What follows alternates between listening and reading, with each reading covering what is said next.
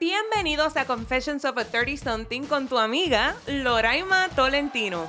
Prepárate para reír y prepárate para llorar porque juntas vamos a aprender a soltar, a amar y a emocionarnos por esta nueva década.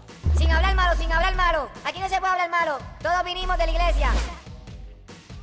Hola amigos, mi nombre es Loraima Tolentino y esto es Confessions of a 30 Something. Mi deseo es que a través de estos episodios podamos profundizar sobre nuestros roles culturales, nuestra identidad, las relaciones, las carreras, entre otros papelones, con el objetivo de que quizá en este proceso podamos soltar lo que nos carga, aprender a amar como Jesús, reflexionar en lo que hemos vivido y entusiasmarnos sobre el futuro. Yo les he contado que yo me mudé a Estados Unidos escapando una depresión y estando allí, pues no mejoró, obviamente. Cuando decido regresar a Puerto Rico, es grandemente influenciado porque Fran fue intencional conmigo en ir a ayudarme a empacar y hacer cajas y maletas porque por mi propia fuerza no lo iba a lograr. Cuando llego a Puerto Rico siento, este es mi momento. Eh, veo la playa nuevamente, veo el sol salir más brillante que lo que brillaba en Connecticut, veo a mi familia, a mis amigos, me siento en casa y pienso, de aquí en adelante todo es perfecto. Mi vida cambió para mejorar. Se fueron las tristezas, ya no hay más depresión. And guess what? That was a lie. No podemos pretender que un cambio en nuestra vida va a hacer que nuestra vida sea completamente transformada simplemente porque nos mudamos o cambiamos de trabajo. Más bien, en ese momento aprendí que florecer toma tiempo. Esa primera desilusión de entender que mi vida no había cambiado completamente solo porque me había mudado, que mis tristezas seguían siendo mis tristezas, mis miedos seguían siendo mis miedos y los traumas por los que escapé se habían quedado aquí esperándome. Fue muy difícil darme con esa pared que me decía, todo aquello por lo que escapaste está aquí esperándote y tienes que enfrentarte a ellos.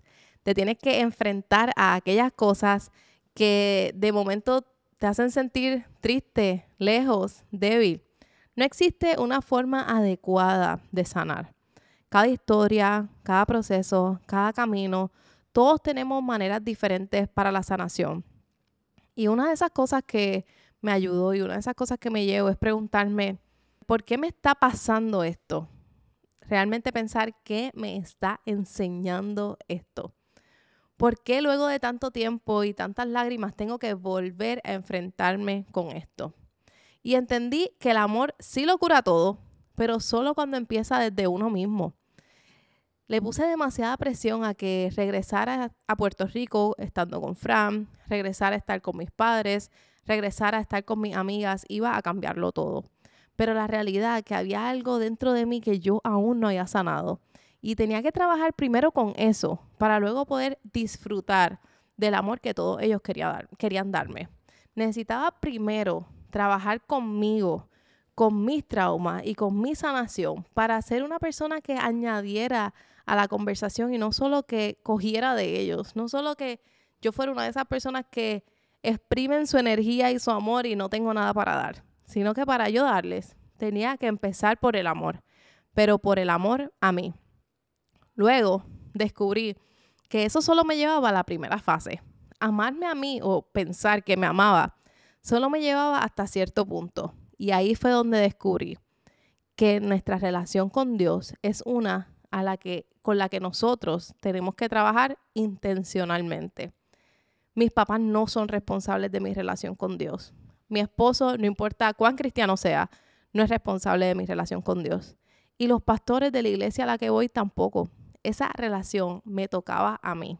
Y fue en ese momento en el que me di cuenta que yo siempre le había puesto esa relación en manos de todos, menos en las mías.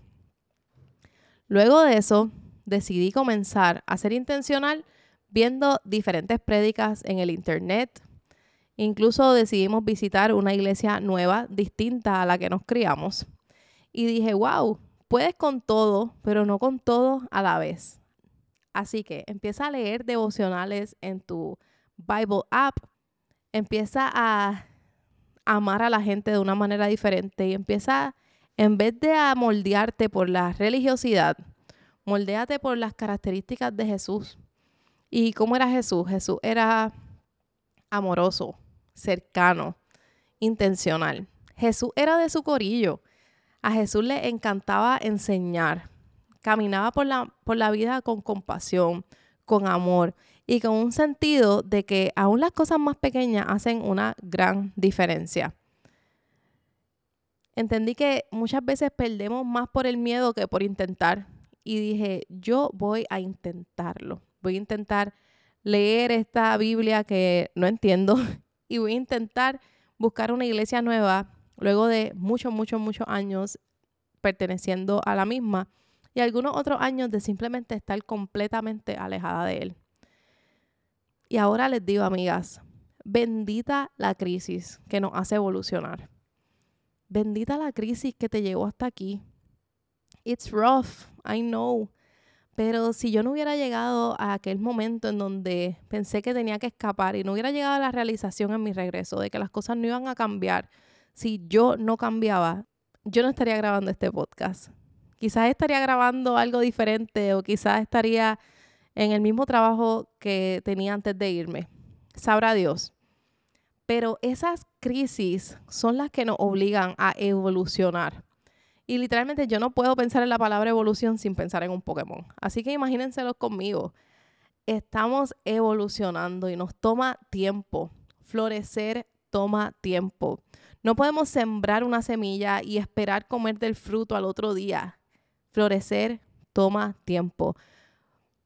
Pero qué mucho, qué mucho nos regala la paciencia que mucho nos devuelve el nosotras saber que la realidad podemos poner nuestra confianza en que Dios tiene cuidado de nosotras. Hasta el peor día, amiga, dura solo 24 horas.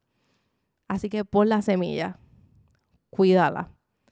Pon la semilla y cuídala, porque florecer toma tiempo, pero tiene una recompensa especial.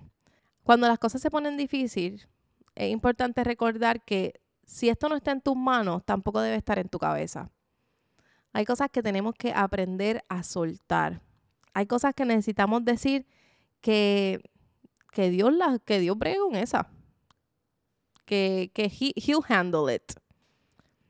Así que sí, amiga, sí vas a poder. Sí vas a poder salir de donde estás. Sí vas a poder ver una vida que no hayas imaginado. Sí vas a poder tener ese trabajo de tus sueños si lo trabajas sí vas a poder ver realizado esa vida que tanto deseas, pero sí, toma tiempo. Si tú le llegas a decir a la Loraima de los 15 años que su vida se iba a ver así como se ve hoy, quizás no te creería. Si hablas con la Loraima de los 20, quizás te creería menos.